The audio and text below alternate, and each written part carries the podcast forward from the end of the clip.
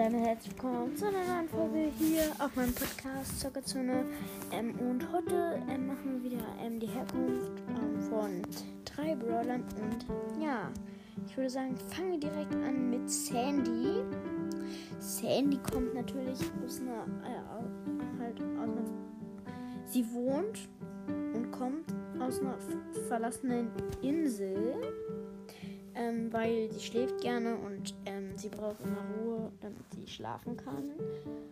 Und ja, ich würde sagen, machen wir direkt weiter mit Spike. Spike kommt natürlich aus der Wüste, weil da stehen ja ganz viele Kaktusse. Und ja, ich würde sagen, wir machen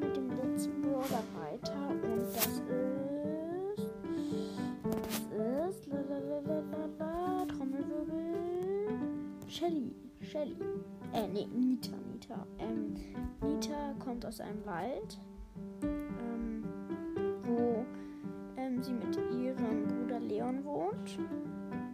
Ähm, und ja, ich würde sagen, das war's mit der Folge und ciao, ciao.